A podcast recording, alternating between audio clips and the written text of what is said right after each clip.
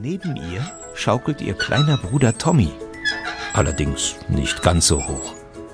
Ich freue mich so, ich freue mich so. Morgen ist Ostern, morgen ist Ostern, morgen ist Ostern. Laura fällt in seinen Gesang mit ein. Dann stößt sie sich von der Schaukel ab und fliegt durch die Luft.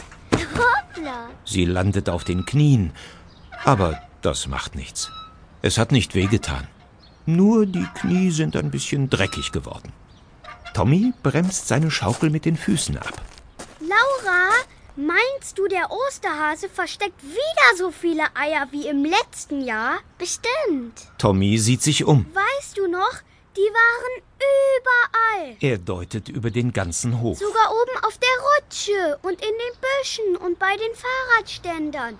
Nur bei den Mülltonnen nicht. Da war es dem Osterhasen wohl zu stinkig. Etwas entfernt von ihnen hockt Harry, ausnahmsweise mal alleine, ohne seine Freunde. Laura mag den älteren Jungen nicht besonders, denn meistens ärgert er andere. Gerade hat Harry einen Stein in der Hand und hackt mit missmutigem Gesicht auf dem Rand des Sandkastens herum. Das Holz ist an der Stelle schon ganz aufgesplittert.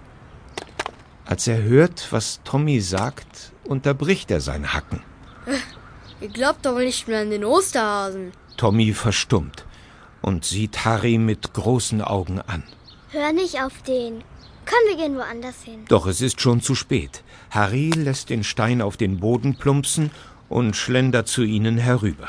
Oh nein, muss das jetzt sein? Ostern. Puh, das ist doch blöder Pipi-Kram.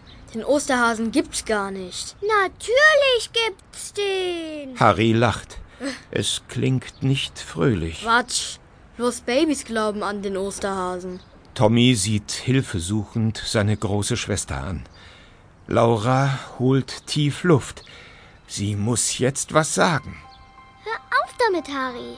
Nur weil du schlecht gelaunt bist, musst du uns nicht die Stimmung vermiesen. Sie nimmt Tommy an der Hand und zusammen gehen sie ins Haus.